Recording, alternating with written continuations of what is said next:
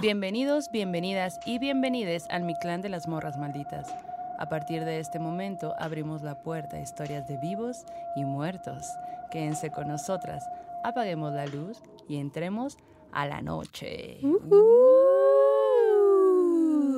Amiga, Ay, ¿qué onda, eh? ¿cómo andas? Pues mira, ando sintiendo cosas. Ay, güey. Fíjate que antes de llegar acá al foro, yo estaba pensando, me quiero poner esta falda, que es una falda negra, que tiene como una telita, ¿cómo se llama la telita de encima? Como, Como transparente. una telita transparente Como encima, así. como así. Ajá, dije, me voy a poner esa y me la puse con esta blusa que nos regaló una morra muy maldita, que me encanta. Pero bueno, luego dije, bueno, me voy a cambiar. Y luego, ¿qué collar me pongo? Me voy a poner uno que es como de encaje blanco, pero igual y me lo cambio, no sé qué. Y luego pensé, ¿qué si ir a ponerla a Maldo? Capaz que algo nos ponemos juntas. Y resulta que yo vengo vestida como ella de- decidió no venir vestida. Ajá. ¿Cómo la ven? Qué loco. Y sí estamos medio conectadonas en cosillas, ¿no? Sí. Como ese día que hicimos lectura de guion y que las dos traíamos la misma sudadera.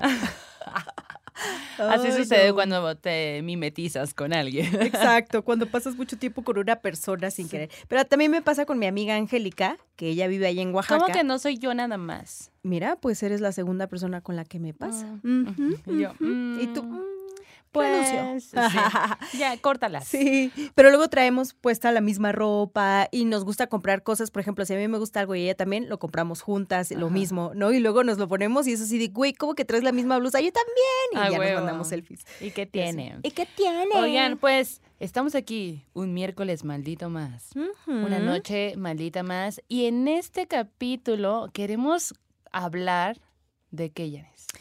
Pues de premoniciones, de Yes. sentimientos. Eh, ya en el pasado hicimos algo que tenía que ver con temblores, pero nos dimos cuenta de que hay muchas historias de cosas que se perciben o que se sienten y que van a pasar y que van desde cosas tan simples como capaz que nos ponemos lo mismo a cosas que son como advertir sucesos fatídicos, sucesos extraños, extraordinarios, mágicos.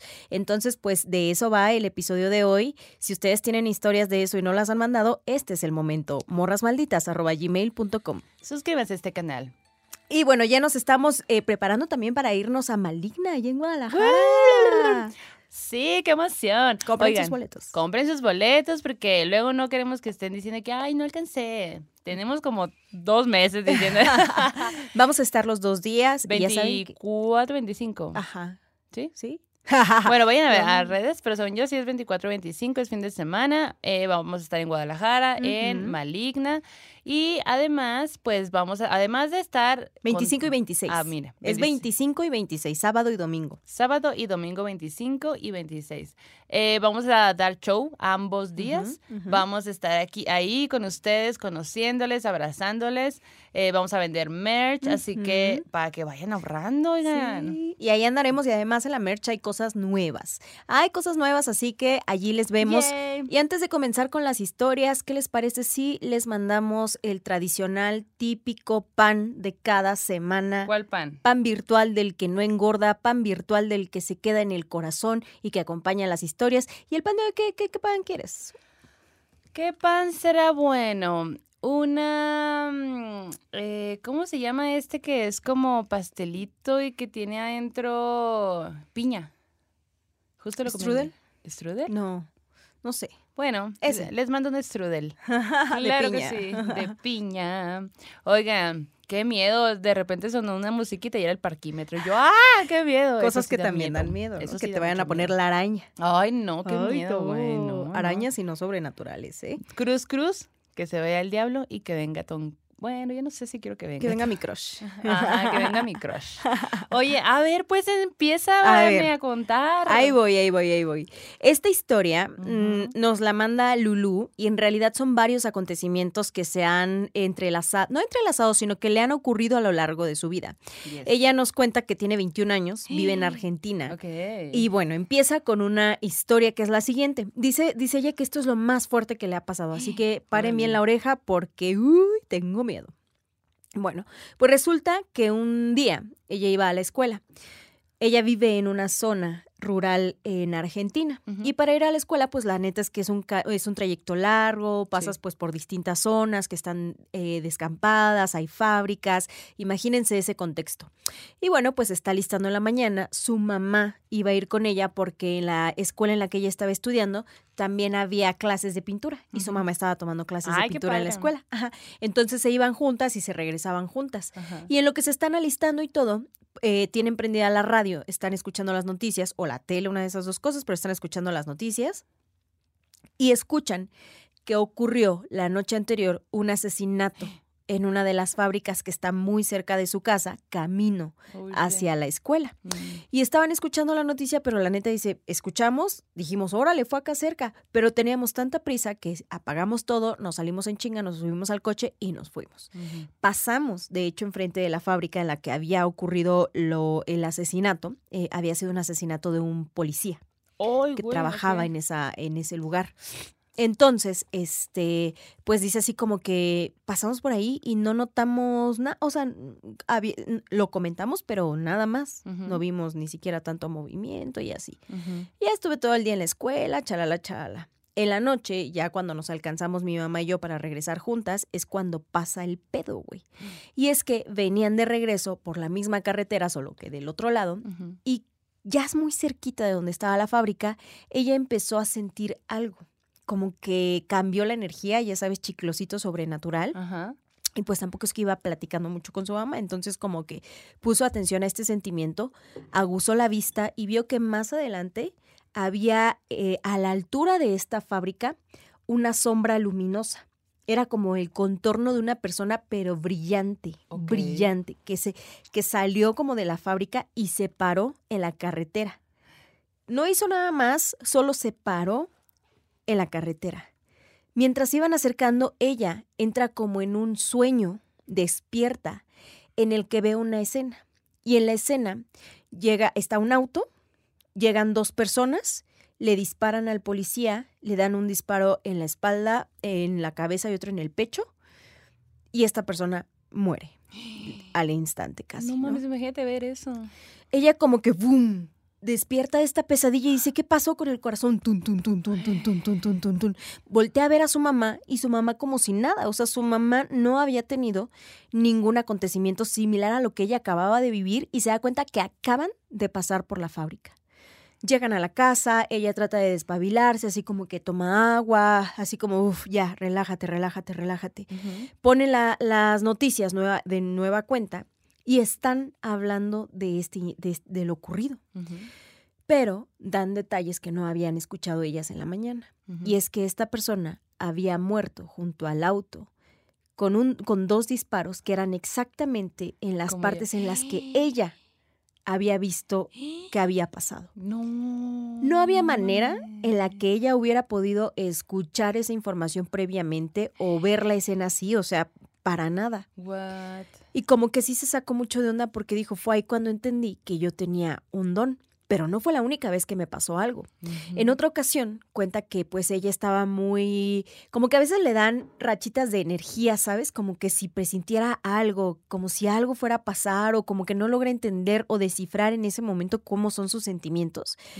Y una noche, eh, cuando ella era pues un poco más joven, dice, "Mm, tuve el impulso de ponerme a escribir Ujú. Ya de noche. Entonces agarré una libreta y empecé a, escribir en mi libreta todo lo que yo sentía. Y era un sentimiento bastante depresivo, al punto de empezar a llorar desconsoladamente mientras escribía. Eh, yo lo que hice fue así como de que, ¿qué pedo? Empiezo, sigo escribiendo, sigo escribiendo, y una de las frases que le sale al momento de escribir es, no tengo a nadie que me diga quédate. Si salto, el mundo seguirá su curso y no importará. Así Hola. finalizó lo que ella estaba escribiendo y ahí como que ella se detuvo y dijo, ya, basta. ¿Qué está pasando? Como que se fue a dormir y todo. Y bueno, a la mañana siguiente estaban ya a lo normal, en su casa, pues siguiendo la, la cotidianidad, y de pronto les llega la noticia de que un primo suyo se había suicidado, que había decidido quitarse la vida muy, muy temprano en la mañana.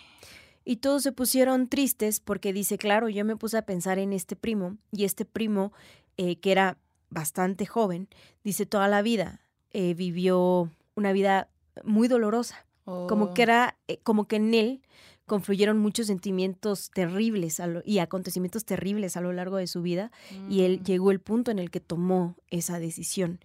Y ella sintió un escalofrío aún más fuerte porque dijo, ahora entiendo por qué escribí lo que escribí anoche. Siento No que de alguna forma estaba conectado con eso. En otra ocasión, ¡Ay, no! Espérate. está ella en casa de su novio y nada raro, o sea, ya sabes de qué besitos, pues juventud lujuriosa. Nada como raro, debe de algo ser. normal. algo tranqui. Y estaban viendo una película y de pronto se le da por ir al baño y cuando estaba a punto de salir y regresar a ver la película, eh, le llegó una imagen a la cabeza. Vio a la mamá de este compa atendiendo una llamada y llorando. Fue como un flash pluk y ya. Y ella dijo, uy, qué loco, ¿no? Pero pues como ella ya sabe que tiene sus ondas acá, dijo, ay, bueno, ya, sigo haciendo lo que tengo que hacer. Y ya regresa con su pareja y todo normal. Y más tarde, eh, el vato recibe una llamada donde le dicen que había, dice, horas más tarde, la mamá de mi novio recibe una llamada donde le dicen que había fallecido su mamá, ¿Qué? la abuelita del Ah. vato. Horas más tarde, la mamá de mi novio recibe una llamada donde le dicen que había muerto pues la abuelita, la mamá de la mamá. Entonces Oh. fue ahí cuando ella dijo, no mames, pues por eso No yo había visto la imagen de la señora, de su suegra, pues contestando la llamada y llorando. Y lo más loco, otra de las cosas más locas que le Ay, pasa, sí. Ay, sí, lo más. siguiendo con el compendio de Todo lo demás acontecimientos no sobrenaturales, loco. es que resulta que su abuelita falleció hace algunos años. Eh, ellas eran muy, muy cercanas y estuvo a su lado cuidándola, pues ya a sus últimos días. Dice la neta, estuvimos ahí muy juntas y a mí me gusta pensar que justo el amor que nos tenemos no va a morir nunca, que va a permanecer incluso a través de, a, a partir de su ausencia física. Y una noche, ella tiene un sueño donde se le aparece su abuelita. Dice, yo recuerdo que estábamos como en un valle, era como una gruta con una virgen. Y mi abuela me decía que le gustaba mucho que yo pudiera hacer ese viaje. Y yo así como de que, ah, ok. Y me quedé platicando un rato ahí con mi abuela, pero como que pues estábamos en otro lugar, no sé, es- escenario diferente, ¿no? En el sueño no entendía mucho porque pues tampoco los sueños son tan claros, ¿no? Pero pues ella se dejó llevar por la vibra del sueño, estuvo bonito y se despierta al otro día. Dos días después de este sueño, sus papás les dicen, hey, ¿qué onda? ¿Qué creen? Vamos a hacer un viaje y vamos a, este, a ir, adivinen a dónde. Y ella, "Mm, no sé, pues vamos a ir a Catamarca, que es una provincia de su país. Y pues para su sorpresa, güey, allí en Catamarca hay una virgen que está como en una gruta. Es un destino turístico. Mm. Entonces, pues cuenta que allí fue cuando entendió la conexión que Mm. tenía con, con su abuelita y que en realidad ese viaje, pues su abuelita como que ya lo había vislumbrado. Y nos mandó más historias, pero esas se las contaré en un próximo capítulo. Qué enfadosa. Así es. ¿Cómo Oye, es? Pues muy loco, porque aparte, también en una de las historias que, que les voy a contar más al rato, eh, la, la chica dice, güey, eh, no sé si esto es un don o una maldición, porque es impotente, o sea, es mucha ajá. impotencia poder verlo, pero no saber cuándo va a pasar, qué va a pasar, o sea, como de, ¿cuándo, cuándo tienes esta, este límite de, ¿me lo estoy imaginando o sí de verdad va a pasar o qué Ajá, show, no? Sí, yo creo que ese es uno de los temas, ¿no? Con estas premoniciones. Ay, sí, güey. Y aparte me lo imagino, eh, digo, porque obviamente la- el cine ya hizo de las suyas en mi mente, así tal cual como Merlina tiene sus... Así que se voltea hacia arriba y a la, así me lo imagino. Oh, la verga. ¿Tú eres la Merlina o qué pedo? Ya dinos, ya dinos. Es la Lulu Merlina. Oye, ay, no, pues la neta sí siento que, que efectivamente, pues debe ser, debes de sentir mucha impotencia de no saber qué Sí. pedo, ¿no? Y también lo otro es que no puedes vivir con miedo, ¿no? O sea, si tú vives asumiendo que todos tus sueños que son gachos te van a o te están diciendo algo que te va a pasar mañana o pasado mañana, pues tampoco es vida, ¿no? O sea, pero a lo mejor sí puedes prestar más atención a determinadas cositas, ¿no? Sí, sí, sí. Como este sueño que yo tuve con mi abuelo, que me Ah, decía que no salía de noche. Sí, Y sí, luego después que soñé que algo me pasaba también en la noche y que no ni siquiera había, ni siquiera había este conectado esos dos sueños y justo una morra maldita me escribió por Instagram y me dijo, morra, nomás quiero que sepas, por si no te has dado cuenta, que van dos veces que te advierten de no salir sola de noche. Y yo, hola, bestia.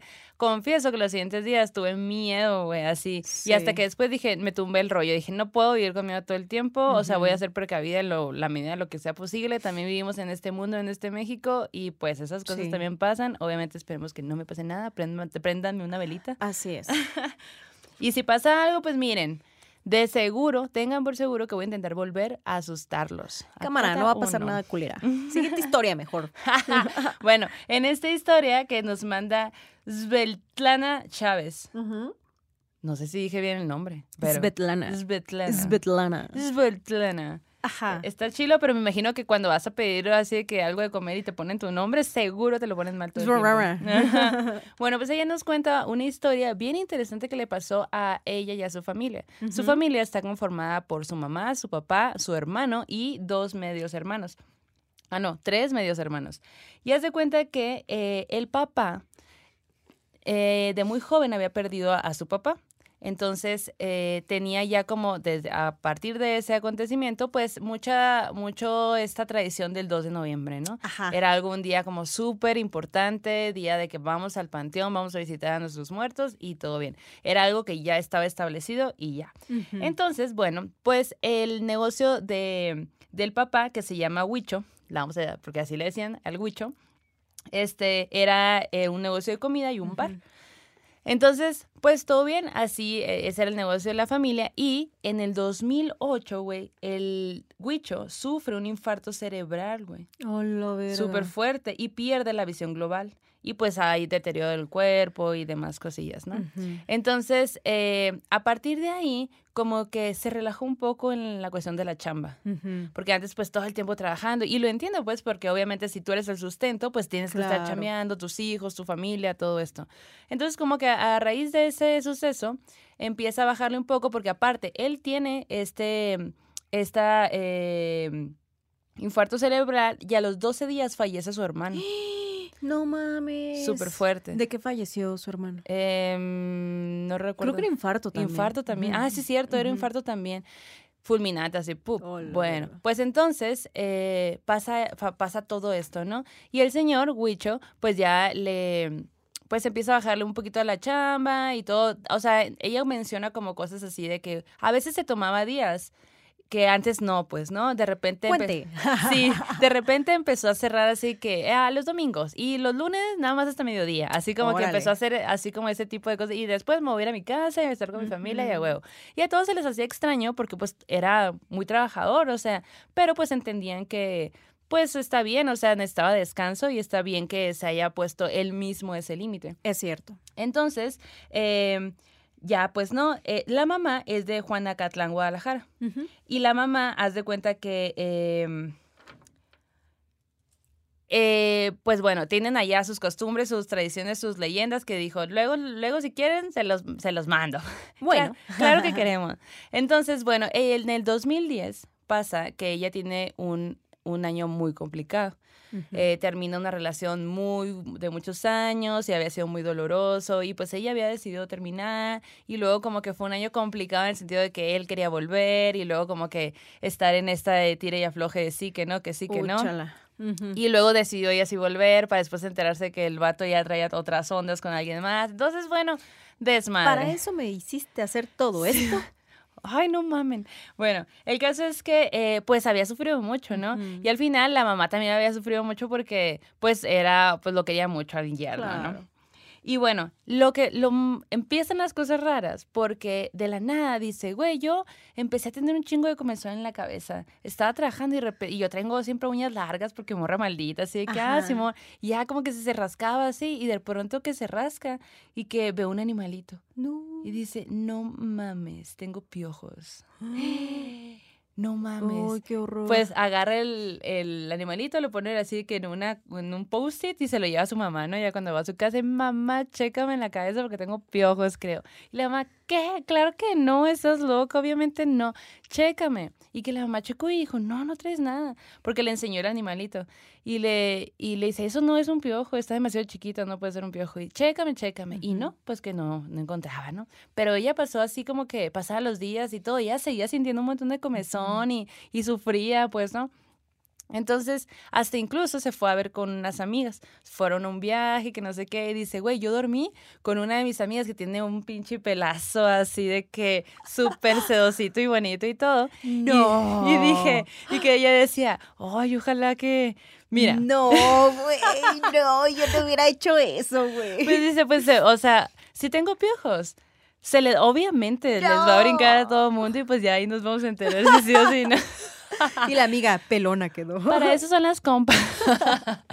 y no, dice que pasó el tiempo y que... Así como compartimos ovnis, ¿por qué no compartir los piojos? Exacto. Ayúdenme, no sean culeras.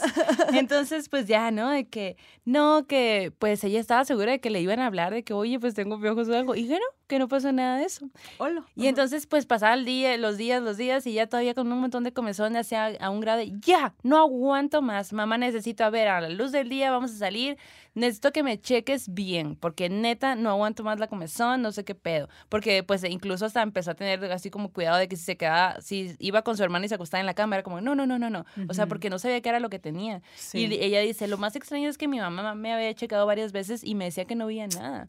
Pero cuando ya estaba yo al borde del colapso de ya basta, y que se pusieron a, a, a, ver ya en la luz de, del día y todo, eh, la mamá dice, no mames, estás infectada de piojos. Pero, infestada. Infestada, ajá, infestada de piojos. Y, en, y, y, ella de que, no mames, pues ayúdame, o sea, quítamelos, ¿no? Y de pronto voltea y se da cuenta que la mamá está llorando. Oh, lo verga. Y ella de que, mamá, ¿qué pedo? Y yo traigo el pelo suelto.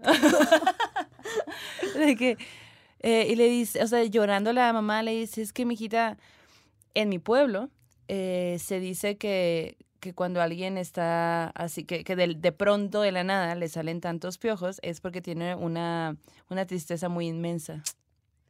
Y, y, pues la mamá pues como que le conmovió y dijo, sí. pues la has pasado muy mal este año y no sé qué, y que la, la, y ella estaba enojada de que no, no. No estoy triste. No estoy triste, no estoy triste por este cabrón, que bla, bla, bla, más bien es tu tristeza, mamá, porque a ti te pudo más. Y que...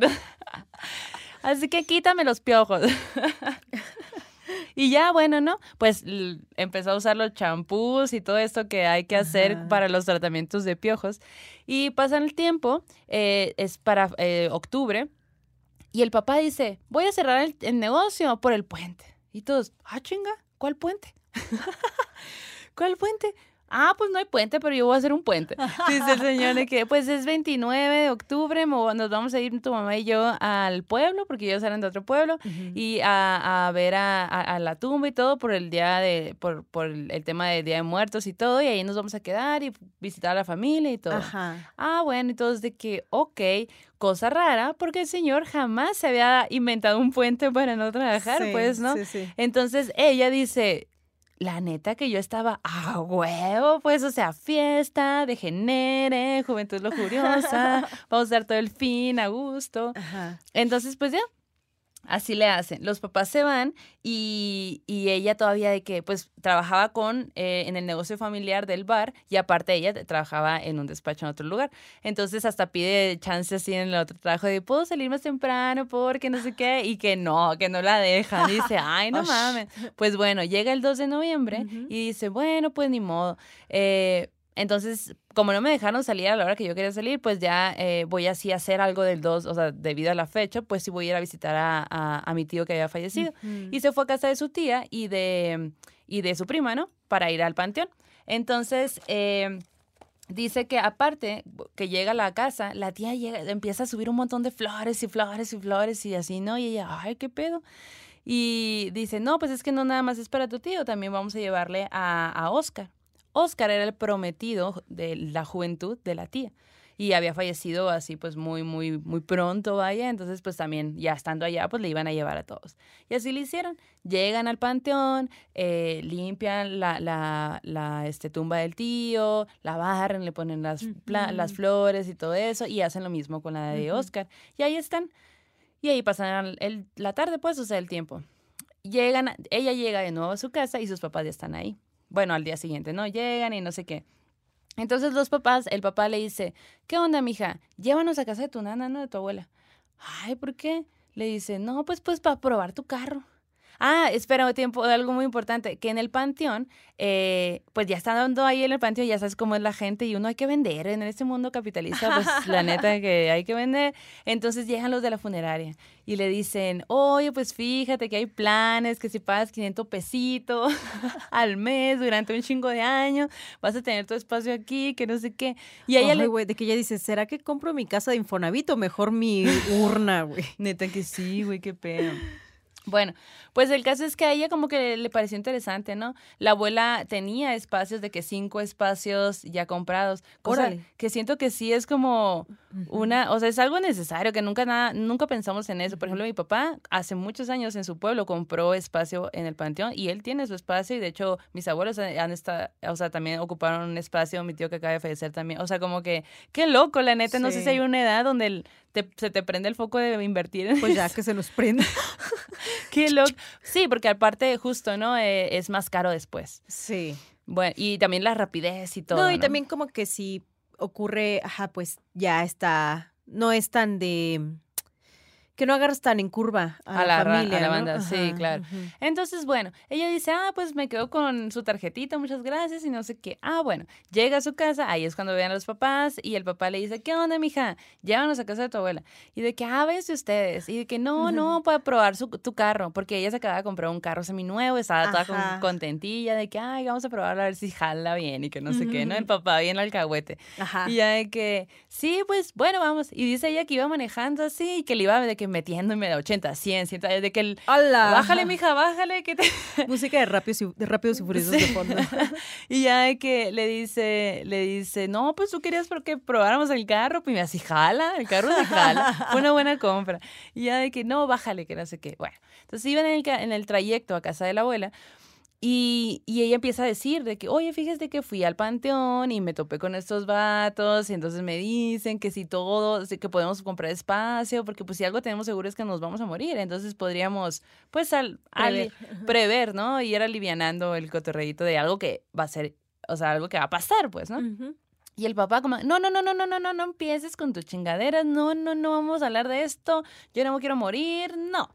Y no, pero papá, no, no vamos a hablar de esto. Y incluso la mamá de que, oye, pues fíjate que no quiero hablar de esto, no nos vamos a morir. No, o sea, no hay que hablar de esto. Bueno, pues ahí queda. Llegan a casa de la abuela y todo bien, y que comiendo, y que a gusto, y que no sé qué, y rico. Y el, y el señor pues la abraza y todo, y pues bueno, se van. Se van a su casa de nuevo.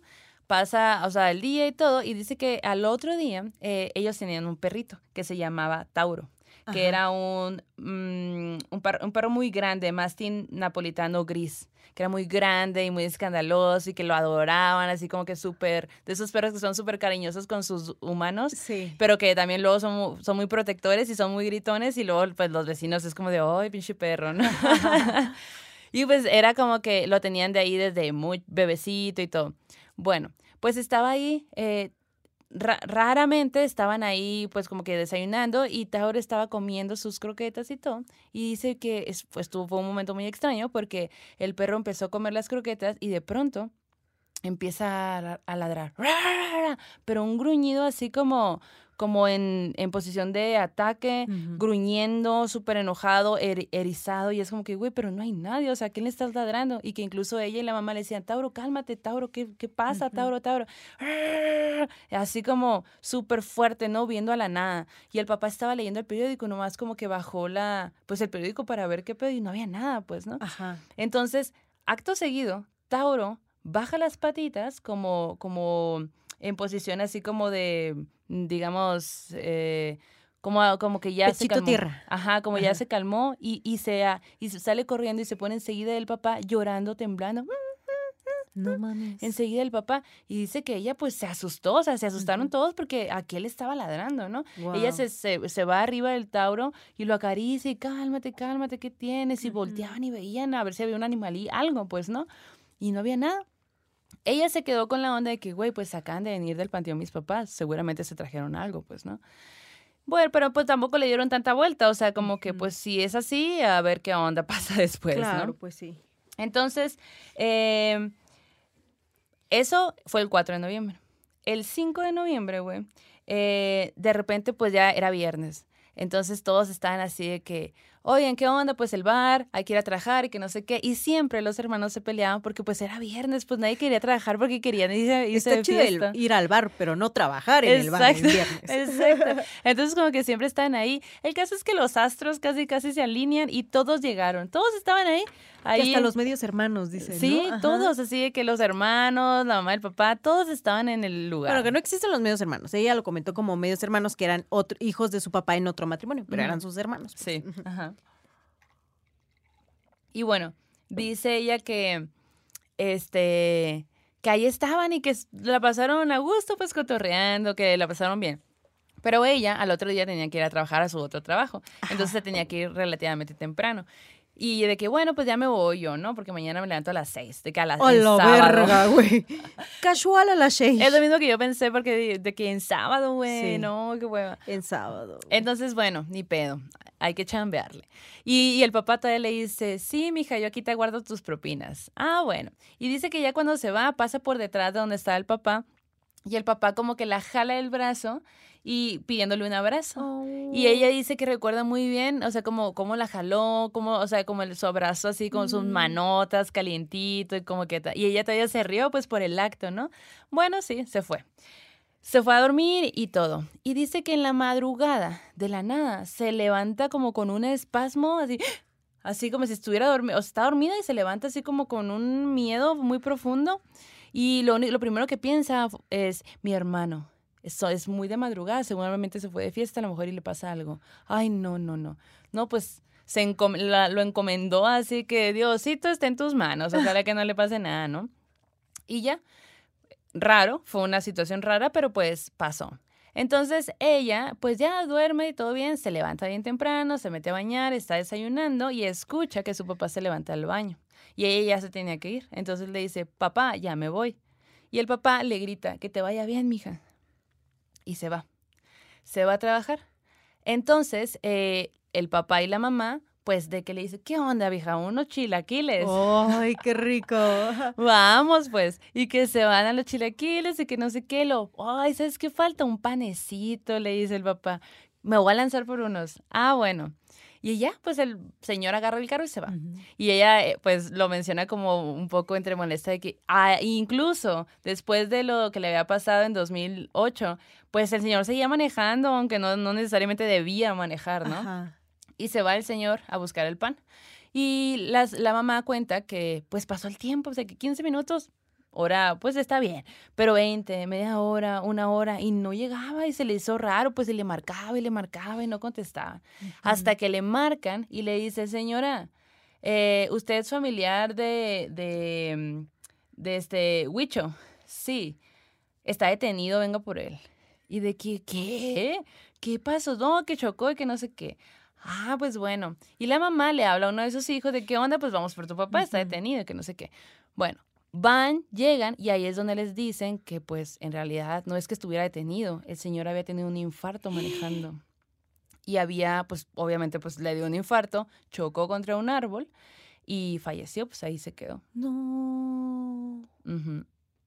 Así fue. Entonces, eh, pues imagínate, toda la familia se pone como, no mames, ¿qué me estás diciendo, güey? ¿Qué pedo, no?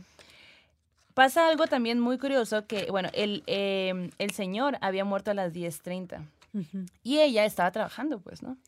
Y cuando iba regresando a su casa, como que quiso agarrar un camino diferente que nunca agarraba y al final, como a las 12.20, ella pasa justo por donde había, había pasado el accidente de su papá, pero ella sin saber, dos horas después. No. Qué locura, ¿no?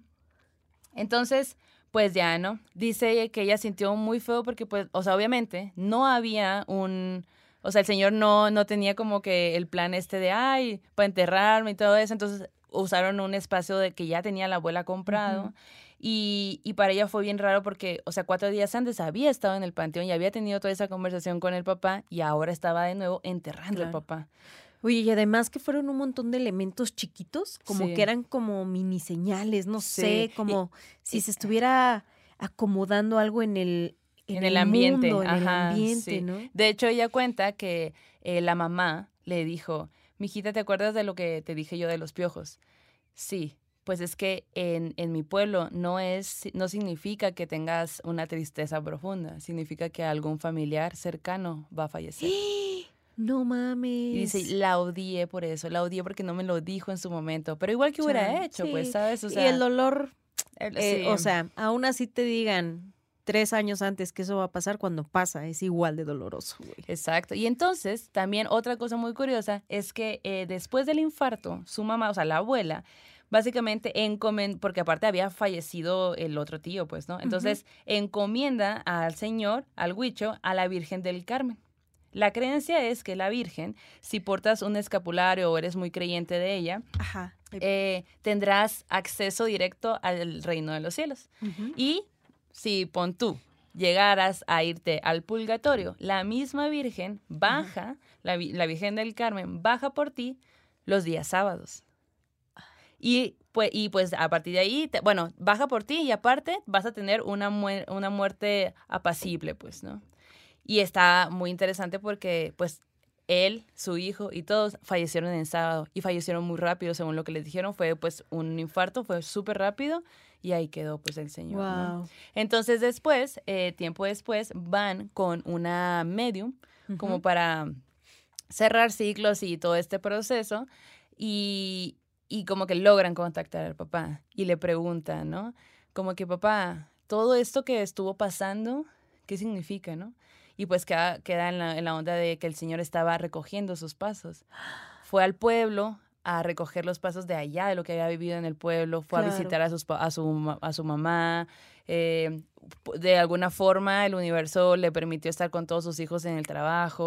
O sea, como que todo, todo, todo, pues, ¿no? Wow. Y hay quien recoge sus pasos después también, ¿no? Después de que fallece, él pudo hacerlo en vida, pudo estar cerca y seguramente alguna intuición, tal vez que él no tenía plenamente consciente, pasó, o sea, por eso hizo todas esas actividades, güey. Es una historia triste, pero siento que también es bonito, ¿no? Decir, ah, mira, o sea, yo sé que mi papá ya no está, pero hicimos esto, pero estuvimos juntos, pero... Los últimos momentos, ¿no? Estuvieron. Sí, exacto, exacto. ¿A ustedes les gustaría esta onda de comprar o, ya lo han hecho o qué piensan acerca pues de comprar tu espacio, de prever la muerte. De hecho estaba viendo que acá en México creo que es uno de los lugares en donde menos se prevén este tipo de situaciones que pues, inminentemente van a pasar. Pues es que güey, aquí o pagas la renta o te compras. entre que pago la renta, entre que quiero comprar algo y entre que tengo que pagar mi lugar a la madre. no, pues está cabrón. Está caro, está caro. La siguiente historia nos la manda Monse Monroy, eh, Montoy, perdón, Monse Montoy. Monse nos cuenta que ella siempre ha sido perceptiva y que esta historia le pasó cuando ella aproximadamente tenía 8 años, ahorita tiene 20.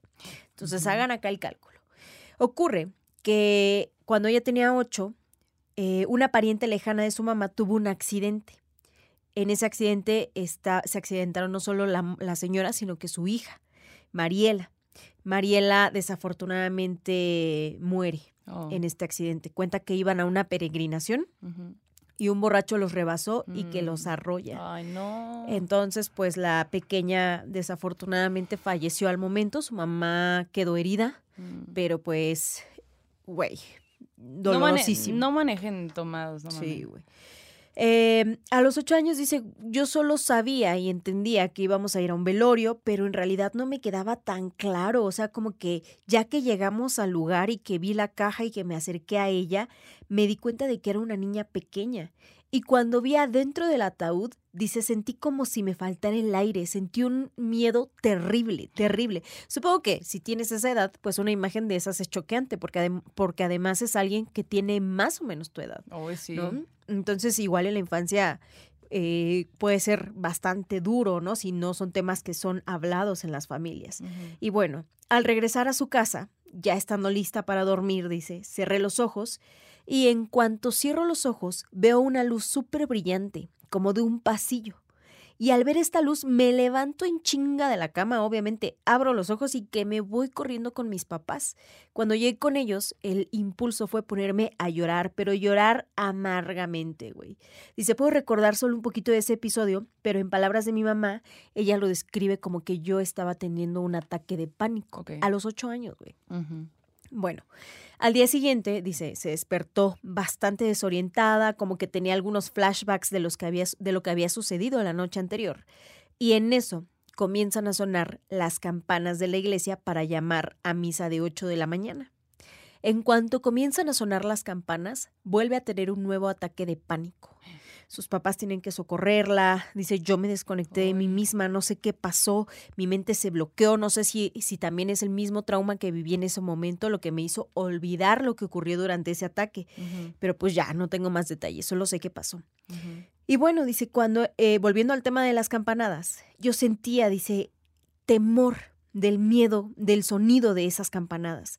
Mis papás, eh, pues sin entender bien qué es lo que estaba pasando, dijo, pues hay que, dijeron, hay que curarla de espanto, porque pues esto se dio a partir de que fuimos al velorio, de que ella pues vio esta imagen tan choqueante eh, de la niña, ¿no? Que desafortunadamente perdió la vida. Y bueno, pues eh, sí, empiezan, la llevan con una señora y la señora ya escucha qué es lo que pasó, pues para poder hacer el remedio, ¿no? Le cuentan, no, pues eh, falleció esta niña y cuando empiezan a contar qué es lo que está pasando, le vuelve el ataque de pánico. Ella grita que no dijeran eso en voz alta y cuando intentaba cerrar los ojos, ella sentía que se iba a morir. Al continuar el día, dice, yo seguí teniendo comportamientos muy extraños. Muchos detalles que menciono en esta historia son recuerdos de mi familia que me han contado. En el lapso de dos semanas seguidas después de eso, yo actuaba como Mariela, la niña que había fallecido. Comencé a dar detalles de cómo olía y cómo se sentía el lugar en el que ella cayó muerta dónde fue el accidente, en qué parte de la carretera. Yo decía que me picaban las hormigas, que olía mucho a vaca. También sentía que no tenía pulso, me buscaba el pulso y no lo encontraba, y si cerraba los ojos pensaba que me iba a morir. no. Cuando pasó todo esto, yo no había hecho ni siquiera la primera comunión y lo único que pedía era que necesitaba confesarme. Yo ni siquiera sabía de dónde estaba sacando estas situaciones o eso, porque pues además estaba bien chiquita, ¿no? Y eh, llegaron con un sacerdote y este le sugirió que la pusieran a dibujar a su familia. Y güey, que la mm. morra dibuja a la familia de Mariela. Ay, se me puso bien Los papás, el hermano menor y un ángel.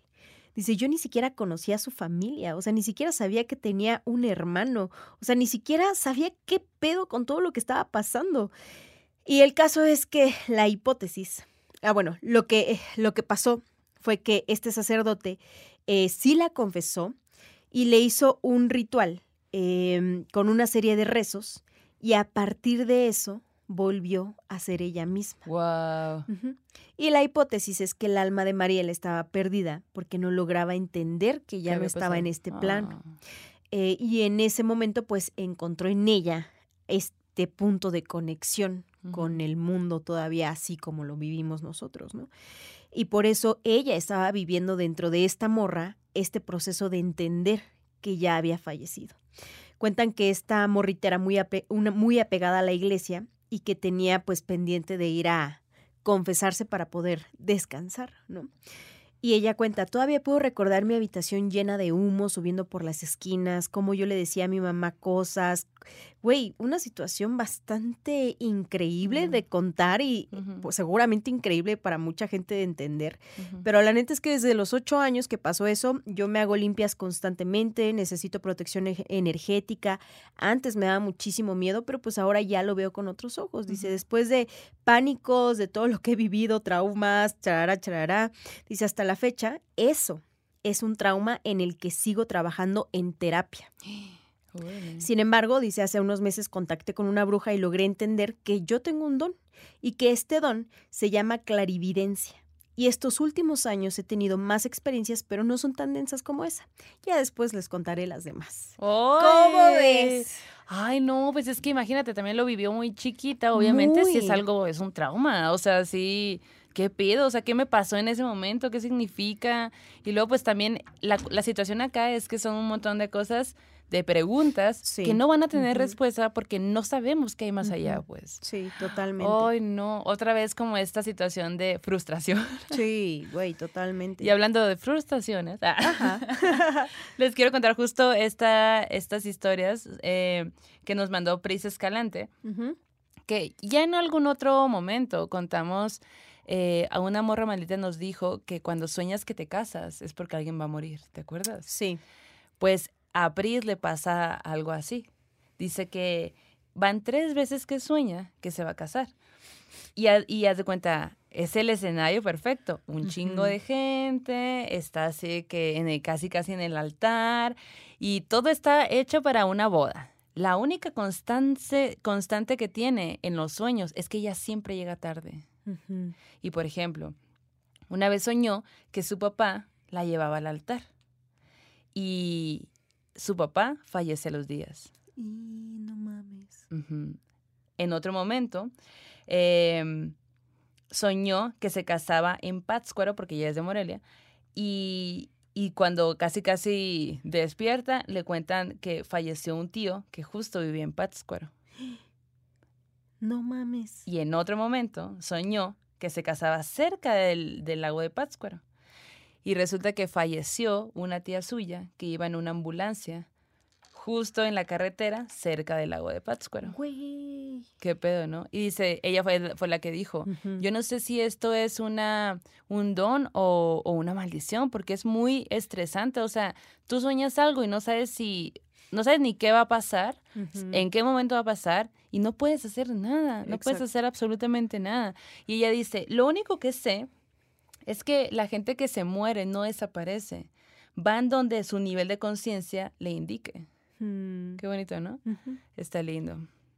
Pues qué así. hermoso. Ay, no, oigan, qué bárbaro. La neta que yo siento que de todos los dones, ese sí no me gustaría.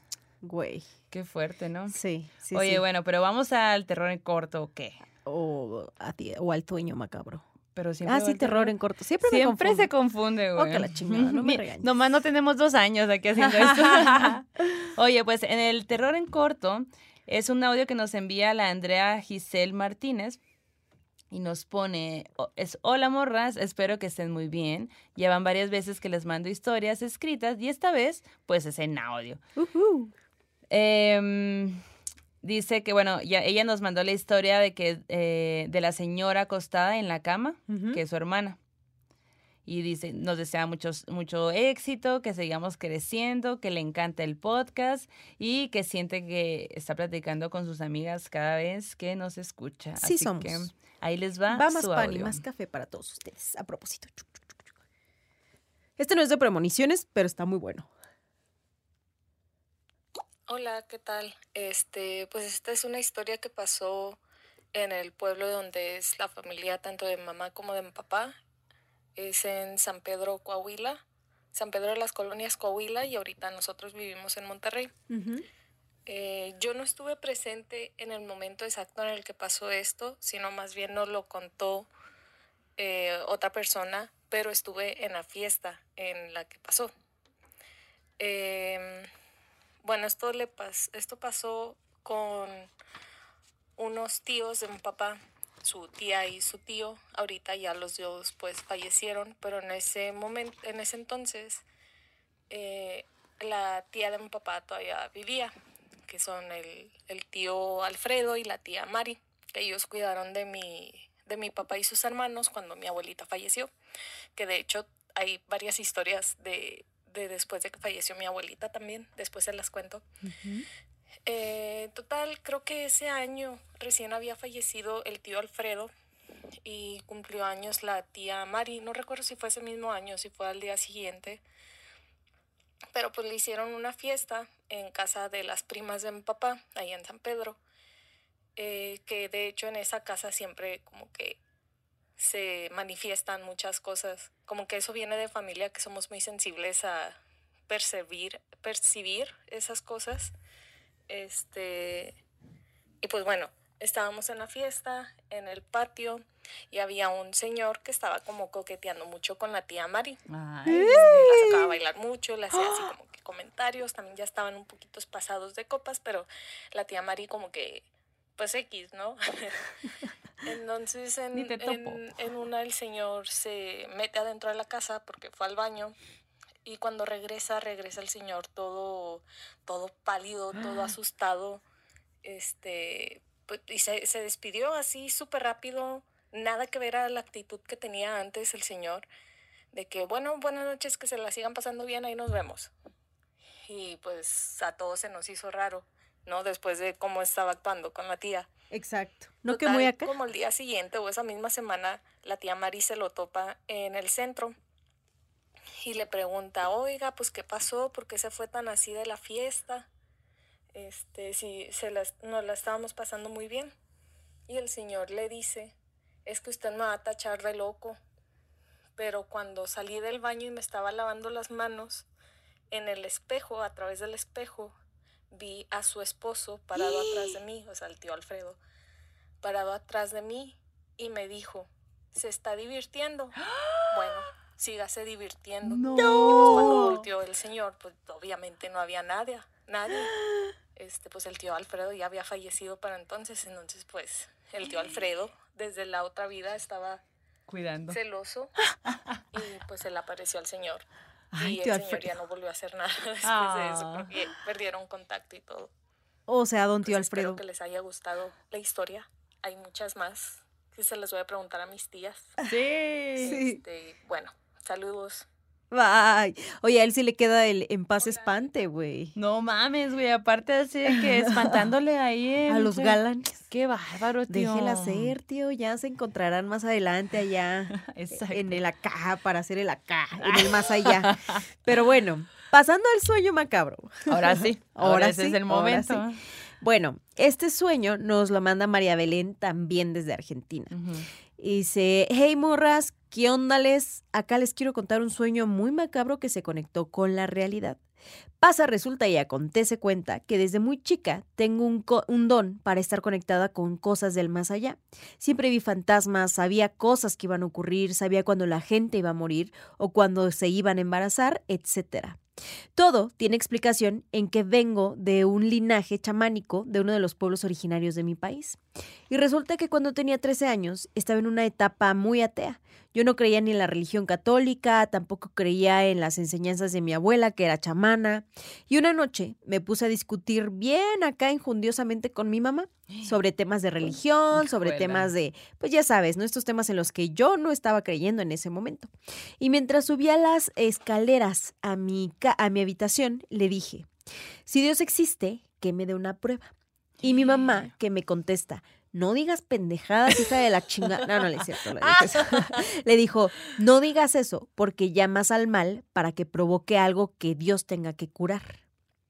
Bueno, pues la morra se va a dormir bastante encabronada y al instante en el que cae rendida, tiene un sueño.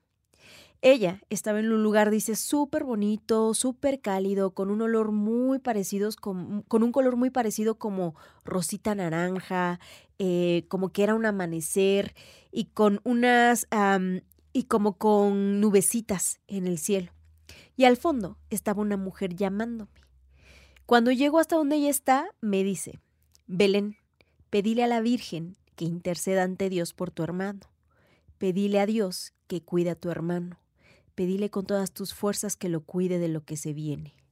Cuando te despiertes, vas a ir a la habitación de tus papás, porque en su ropero hay una caja que vos le regalaste a tu mamá, la que vos pintaste. Está al lado izquierdo de la primer puerta. Allí va a haber tres velas bendecidas. Las vas a prender y vas a rezar un Ave María, un Padre Nuestro y un Gloria. Y le vas a pedir con todo tu corazón y fe que cuide a tu hermano. Pedile a tu abuela que también interceda y proteja a tu hermano.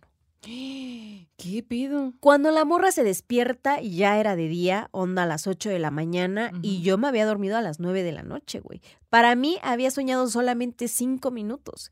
Me levanté con toda mi almohada mojada de lágrimas, bajé corriendo las escaleras llorando. Mi mamá estaba tomando su matecito en la planta baja de la casa y que le digo, Ma, ¿dónde tienes las velas bendecidas? Necesito rezar. Y su mamá así como que voltea y la mira con extrañeza y así como de que No, que no". muy rebelde anoche. y le dice, oye, pues mira, eh, ve a mi cuarto, eh, están en la caja que me regalaste, en la primera puerta de la izquierda de mi ropero y creo que solo quedan tres velas bendecidas. No lo puedo creer. Ajá. Güey, pues agarra esta morra, va a la habitación y literalmente todo estaba donde la habían dicho en su sueño y donde había corroborado su mamá por la mañana. Sin pensarlo mucho, la morra prende las velas en el altar que tiene, su, que, tiene su mamá en la casa, empieza a rezar y pide con todo su corazón por la protección de su hermano. Su mamá esperó a que ella terminara todo este rezo y le pregunta, oye, ¿qué onda? ¿Qué está pasando? Y pues ya, le cuenta el sueño, ¿no? Em, y ella así como de que, "Mm, la neta yo no creo tanto en estas cosas, o sea, a lo mejor solo fue un sueño, tranquilízate. Y la morra así de, no, no, no. No, se sintió como Ajá. tal. Ajá. Se levanta, va al cuarto de su hermano y no estaba. Y le pregunta a su mamá, ¿qué onda? ¿Dónde está mi hermano? ¿Por qué no está en la casa? Y ya la señora le dice, ah, bueno, es que se fueron súper temprano a casa de unos de los amigos de tu papá porque van a ir de pesca. Entonces se fueron todos de pesca y pues andan allá en la pesca. Y ella, no, no, no, tengo miedo, tengo miedo. Güey, cinco minutos después, llaman por teléfono a su casa y se produce la siguiente conversación. La mamá contesta y dice, sí, buenas, buenas tardes, ¿quién es? Y su papá, oh, la negra, oye, ¿está sentada? Y la mamá, "Mm, ¿por qué o qué? Porfa, busca una silla y siéntate. Y ya la señora así de, ay Dios, tú siempre me andas acá eh, dando largas, ya dime, ¿qué está pasando? Y el don le cuenta, tuvimos un accidente, volcamos con el auto, dimos siete vueltas. Tu, mi eh, tu hijo, o sea, el hermano de la morra, está grave, estamos en el hospital. No mames. Güey. Luego de varios días, su papá y su hermano volvieron de estar en el hospital porque el señor obviamente también estaba allí. Eh, y su papá dice que pues después de este accidente quedó semi inconsciente, su hermano se fracturó la clavícula en varias partes, se partió un brazo. Güey, una situación súper cabrona, estaban llenos de golpes. No, no, no. Y güey, su hermano, así con todo lo que había vivido en ese momento, pudo sacar a su papá del auto aplastado. Su papá en ese momento pesaba 140 kilos. Órale. No sabe cómo, no sabe con qué fuerza y con qué si estaba en un contexto tan... O sea, Mal, güey, estaba muy mal. Pero obvio, si lo dejaba ahí podía pasar algo, pues peor, ¿no? Cuando llegaron al hospital, eh, su hermano dice que nunca perdió el conocimiento a pesar de tener muchos golpes en la cabeza. Y los médicos nunca se explicaron cómo es que sobrevivió, porque una de las fracturas de la clavícula que tuvo, eh, de la clavícula, pues siempre pueden ir acompañadas de fractura de cuello y eso es mortal. Sí, dice. no mames. Desde ese día comencé a creer en mis sueños, cuenta ella. Pues es que, güey, o sea, no mames. Qué bueno que, pues, bueno, Que al final todo bien. que al final todo bien. Sí. Pero qué susto, güey. Sí, ya sé, ya sé, ya sé. No, cuando estaba Entonces, contando ya eso yo... Y digo, puede ¿no? manifestarse en forma de una mujer, o sea, de- siento que siempre este tipo de manifestaciones ocurren de acuerdo a lo que tú crees. ¿no? Por ejemplo, si es en energía, si es en sueños, si es en vírgenes, en santos, si es en otras deidades, ¿no? Siento que eso siempre, siempre va conectado. Sí. Sí, también como que la onda de que se te presente eh, con alguien que tú conoces. Sí. Eso también lo suaviza, ¿no? Pero pues al final, qué miedo, güey. Sí, sí, sí, sí. Ay, Ay, no. Pasemos Al arte. al arte. Ay, güey. Eh, bueno, pues vámonos a Portugal. A un Ah, bueno. Portugal, guacha esto, un Portugal entre guerras, oprimido por la dictadura, en pobreza. Ajá. Así fue como nació nuestro terror de hoy, Ok. José Saramago. Ajá. José Saramago tiene, eh, pues nace allá en Portugal. eh, y digamos que sus padres era, fueron padres ausentes, eh, también producto de lo que se vivía en el país. Él había tenido un hermano mayor que había fallecido. Entonces, eh, pues los papás tenían este pedo de que, pues, güey, estaban tristes, deprimidos, la situación del país era horrible, todo mal, ¿no? Y él, más que crecer con sus papás, creció con sus abuelos.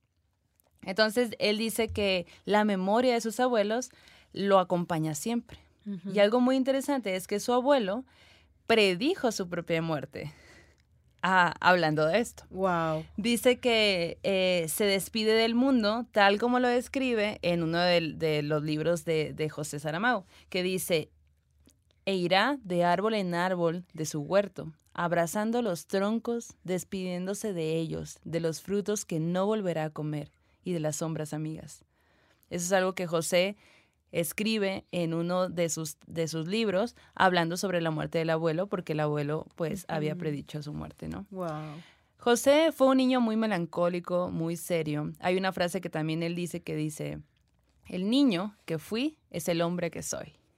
Y pues efectivamente, él, mm, él no va a la escuela, él aprende a leer con hojas que recoge el suelo periódicos que va recogiendo del suelo, porque pues la economía no daba lo suficiente como pues, pues para ir a la escuela, ¿no?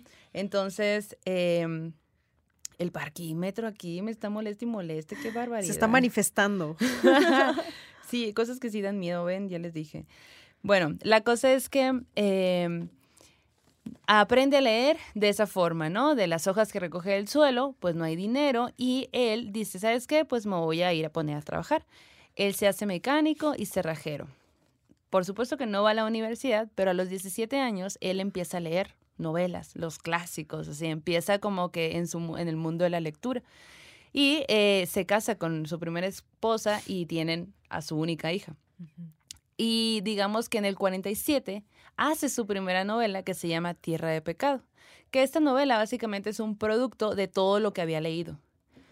Y él dice eh, porque hay, él mismo lo ha dicho en documentales y cosas así, que sentía que no tenía nada que decir, o sea, que realmente era un invento de su mente y que, que realmente no tenía nada que decir y que, y que si no tiene nada que decir, pues mejor se queda callado.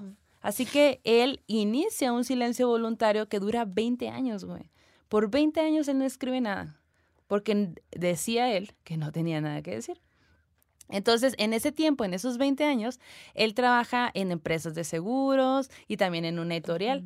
Se pone a, así, pues es corrector, hace varias cosas dentro de la editorial, ¿no? Y Saramago siempre tuvo claras sus ideas políticas, pues estaba en un país que todo estaba muy mal, ¿no? Entonces, las, sus ideas políticas las expresaba siempre, ¿no? tuvo mucho, muy presente, pues todas las injusticias, porque a él le habían tocado también, ¿no? Y, y, pues estaba muy presente de todo eso. En 1969 ingresó al Partido Comunista porque era muy, era un activo militante del pensamiento de Marx. Entonces, eh, porque él decía, nada, nada, nada es más inhumano que el capitalismo. Y efectivamente. De acuerdis. Y aquí seguimos. hablando sobre. Sigue siendo inhumano. Hablamos sobre, hablando sobre si pagamos la renta o si compramos un espacio para morir, ¿no? Entonces, sí, es como que ah, suspiren. Em, en 1974 surge eh, un movimiento revolución, un movimiento ciudadano que es una revolución, que se llama Revolución de los Claveles. Esto en Portugal. Y esta revolución de los claveles provocó el fin del régimen. Entonces, en ese momento, pues él era totalmente activo al, al, movimiento, todo estaba muy presente y él es nombrado director adjunto del diario de noticias. Entonces, ahí es donde él manifiesta su vinculación con la revolución, con el socialismo, publica innumerables artículos, obviamente no los firma, o sea, como que ahí se, se vuelve más presente, empieza a escribir un montón, empieza a tener como esto, ¿no? Que él sentía que le había faltado antes, como que ya tenía algo que decir y estaba envuelto en las cosas que estaba viviendo. Pero lamentablemente, pues la contrarrevolución dice, no, mi ciela, y le cierra el periódico y lo despide, o sea, dice, ¿sabes qué? No, o sea, calman todo, la contrarrevolución está, pues no, no, no, no, no puede haber ese tipo de, gente acá, entonces pues bueno, y él muy enojado dice, pues ¿qué hago? O sea, ¿cómo, qué, qué hago? Pues no, se mueve de ciudad, hace un montón de cosas y güey, llega a Chiapas. Ajá. Viene a Chiapas y empieza a tomar fotos para denunciar un planeta que era solamente para ricos. Y lo sigue siendo. Él decía que el escritor debe comprometerse con la sociedad tanto como con la literatura. Saramago, em, pues encuentra, cuando se va, porque pues todo lo que estaba pasando ahí en su país, se va a Labre, Labre. Y ahí es donde dice que encontró su voz, que encontró su forma de escribir, porque él escribe como se habla. Eso es lo que se dice de, su forma de, narrar, ¿no? Y en 1981 ah, escribe El viaje a Portugal, que seguido de eso escribe el Memorial del Convento, donde pues proyecta una crítica social y política hacia el delirio este oscurantista del portugués, ¿no? Y obviamente hizo enojar a un montón de portugueses religiosos y un montón de gente. Pero gracias a, estos, a estas novelas, conoce a una, a una reportera, Pilar del Río. Resulta que Pilar andaba dando la vuelta. Casual. Casual. Andaba dando la vuelta y de repente encuentra un libro de él, lo compra, lo lee, se enamora de su forma de escribir, hace el viaje a Portugal como lo, bien, como lo que leyó en el libro. Y, y de repente se cuenta, se dice por ahí, que Pilar va de nuevo a la librería donde compró el libro y, la, y dice, deme todos los libros de ese escritor. O sea, se enamoró de la forma en que narra, ¿no? Y llega un momento y lo, conoce. Y después se casan. Y Pilar fue su, su, compañera durante el resto de su vida hasta su muerte. Em, y bueno, en 1991 hizo un libro que, lo, o sea, que creo que es uno de los que más, más conocidos de él, que se llama El Evangelio según Jesucristo. Em, él dice eh, que iba caminando por Pilar en un mercado y él estaba totalmente seguro de que mientras estaba caminando ve un libro que se llama así, El Evangelio según Jesucristo. Y cuando va y lo busca para agarrarlo, no existe, no estuvo ahí. Entonces él regresa a su casa y se pone a escribir el libro. Otra premonición. Ajá, casi, casi, pues sí. Entonces, y de hecho, gracias a eso consigue el Nobel después, pero después. Entonces, eh, obviamente con, con este libro, pues habla del totalitarismo cristiano, el gobierno lo veta, el libro, o sea, el libro se vuelve como que qué pedo, pues, ¿no? Él ya dice, ya, no puedo estar más en Portugal, hace otro libro que se llama Ensayo sobre la ceguera, ceguera en 1995 y pues es una parábola sobre la historia, sus víctimas, sus verdugos, sobre la intolerancia, sobre la injusticia y bueno, para entonces ya José Saramago estaba haciendo pues mucha gente ya lo conocía alrededor del mundo y todo, pues, ¿no? Pero también, pues, mm, no era tan traducido. Y Pilar, en 1947, se vuelve la traductora al castellano de José. Y así es como también hace que lleguen a, otras, a otras eh, eh, lugares, a otras lenguas y todo, ¿no? Y bueno, la cosa es que eh, este, José Saramago hace más de 30 obras escritas, en 1998 por fin se gana el Nobel y de hecho cuando se lo ganan lo tienen que mencionar dos veces porque toda la gente está de que ya por favor que se lo den. Y cuando se lo dan lo menciona de que el premio, el premio de literatura es para José Saramago. Y lo vuelve a repetir de que es para él. sí, señores. y Murakami, ¿cuándo me irá a tocar? Ah. y justo se lo dan por esta, por esta serie de libros que hizo y que en su momento fueron muy controversiales, ¿no? Y en, en parte de su discurso del premio Nobel dice que las cosas grandes son al final muy pequeñas. Y él muere a los 87 años de leucemia. Eh, una de las frases que más, eh, una de las frases que dice Saramago es que Dios es el silencio del universo y el ser humano el grito que da sentido a ese silencio. Wow. Wow. Qué loco. Es muy, o sea, está muy bonito. Ojalá puedan eh, aventarse un libro, la neta, pues es, es muy interesante, recomendadísimo. Hay un documental que se llama José y Pilar, que realizó Miguel Méndez. Eh, está ahí en el internet de la cosa, de las cosas, ojalá puedan ir a verlo. José, pues, es, es un autor súper merecido. Todo, yo creo que todo el mundo tenemos que leer al menos un libro de él. Eh, vayan, búsquelo, es súper sencillo de conseguir. Y de mm. hecho, ahí pues ustedes pueden ver más a fondo cómo era esta relación con Pilar, ¿no? Y como que ver qué onda. Y también, a mí me tocó en pandemia, fíjate que había una experiencia inmersiva que se, ahorita estaba googleando cómo se llamaba, Blindness se llamaba, que era justo una experiencia en la que te ponían audífonos, te sentaban y te ponían a oscuras y vivías como en completa oscuridad, como en este, como en este libro, ¿no? Entonces te leían fragmentos de la, de la obra y fue bastante choqueante, güey. Yo me acuerdo que, porque además era época de pandemia, súper loco fue ahí en el Teatro Insurgente. Si ustedes fueron, coméntenlo. La neta, sí, sí, que muy locochón. Oigan, y en las recomendaciones que dan miedo, la neta, güey, es que pues ya sabemos que hay bandita en México que hace cosas bien chingonas, güey. Hay morras que están haciendo un trabajo bien fregón en cuestión de la animación, del stop motion y del mm. cine mexicano. Y les quiero recomendar un cortometraje, y no solo uno, sino todos los cortometrajes de Sofía Carrillo, que es una morra jalisciense egresada de la UDG. Y ella, eh, la neta, güey, es que mezcla el stop motion en historias cortas que son tétricas, que son dolorosas, que evocan a la infancia, que ah. evocan a la pérdida, que evocan al, al miedo, ¿no? Uno de los documentales que creo que todos los pueden ver en YouTube en realidad, pero en Filmin Latino, si ustedes están allí, también pueden encontrar Cerulia. Y Cerulia es un... Eh, ¿Es un docu o es un corto? Es un corto. Corto, Son, todos son cortometrajes. Ah. Este es un cortometraje que en 2018 se ganó el premio a mejor eh, corto animado en los Arieles. Entonces se llevó un Ariel. Y también eh, tuvo una beca con la que pudo financiar eh, su obra a través del IMCINE y la morra cuenta, güey, la neta es que gracias a esa beca yo pude tener 16 rostros intercambiables para mis personajes. Ok. Y ustedes dirán, güey, ¿de qué pedo? ¿De qué se trata Cerulia? Pues Cerulia, obviamente todas sus obras tienen algo de autobiográfico o evocan a su infancia, evocan a sus propias pérdidas y Cerulia lo que hace es evocar la pérdida de sus abuelos. Mm. Cuando ella tiene ocho años, pierde a su abuelito paterno, con quien era muy, muy cercano. Entonces ella dice, güey, para mí una, fue una pérdida muy impactante porque él me quería, porque yo lo quería.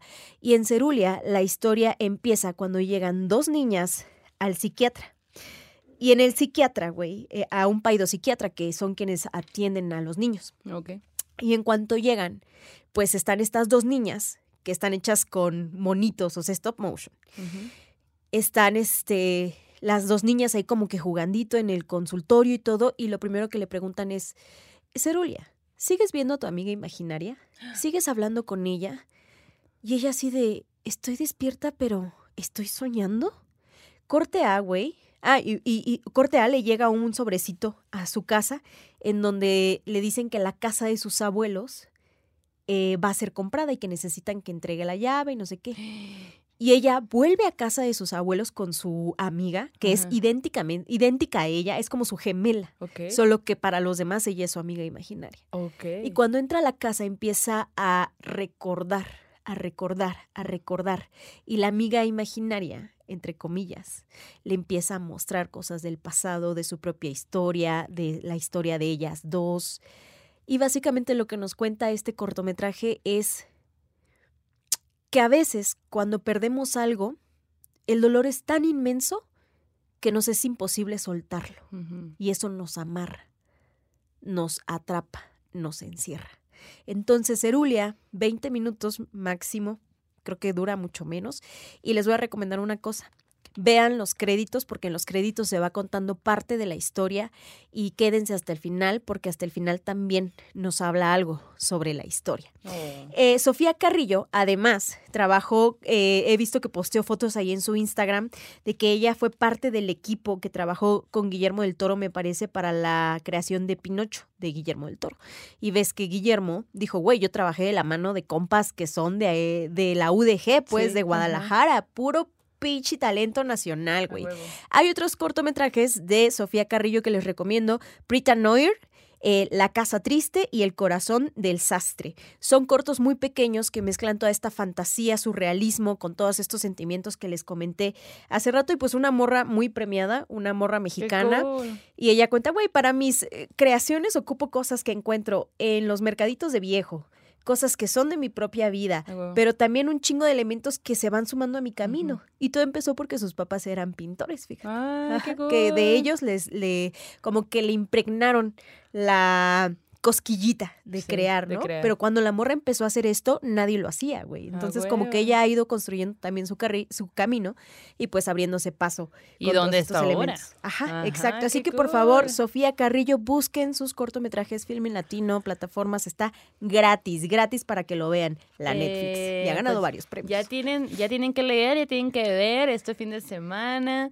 Así que, pues sí, oigan, muchas gracias por, por estar aquí esta noche. Eh, ay, sentí como mucha, mm, ¿cómo decir? Como ansiedad, supongo, este capítulo de todo eso. Imagínate, es que las premoniciones, no, no, Sí. hombre. Te me, an- te me anda apareciendo una. De ¿Qué que dice? Vamos a cenar tacos hoy. ¿En serio? Se me figura. Estoy invitada en la premonición. y tú, mm, déjame ver. ¿Qué quieres? Oigan, pues gracias, gracias a ustedes que hacen posible cada semana Morras Malditas. Nos vemos en Guadalajara para el próximo mes. Estamos al borde ya del aniversario.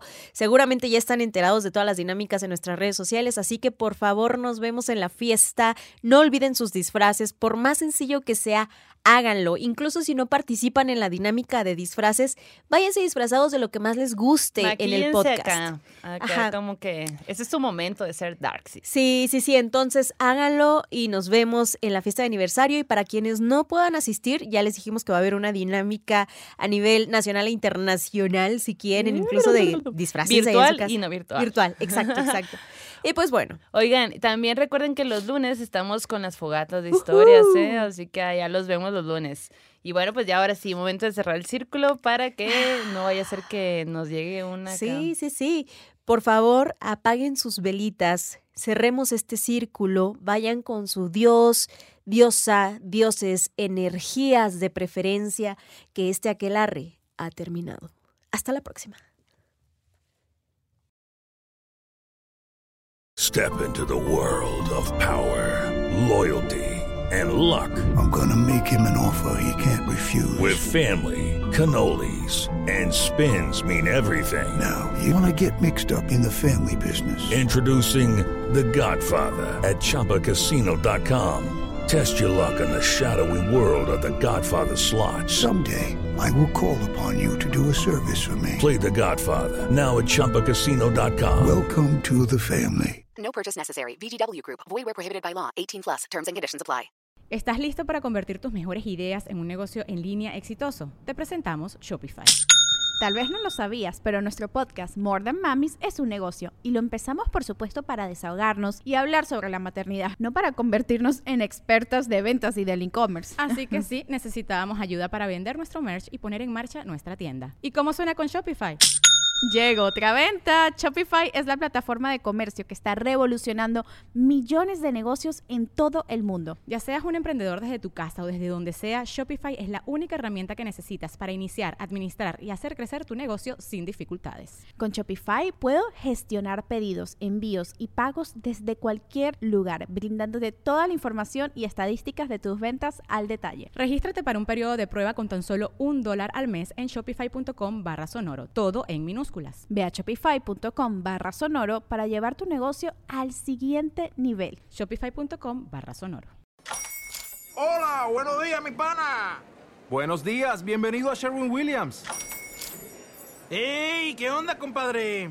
¿Qué onda? Ya tengo lista la pintura que ordenaste en el ProPlus app. Con más de 6.000 representantes en nuestras tiendas listos para atenderte en tu idioma y beneficios para contratistas que encontrarás en aliadopro.com. En Sherwin Williams somos el aliado del PRO.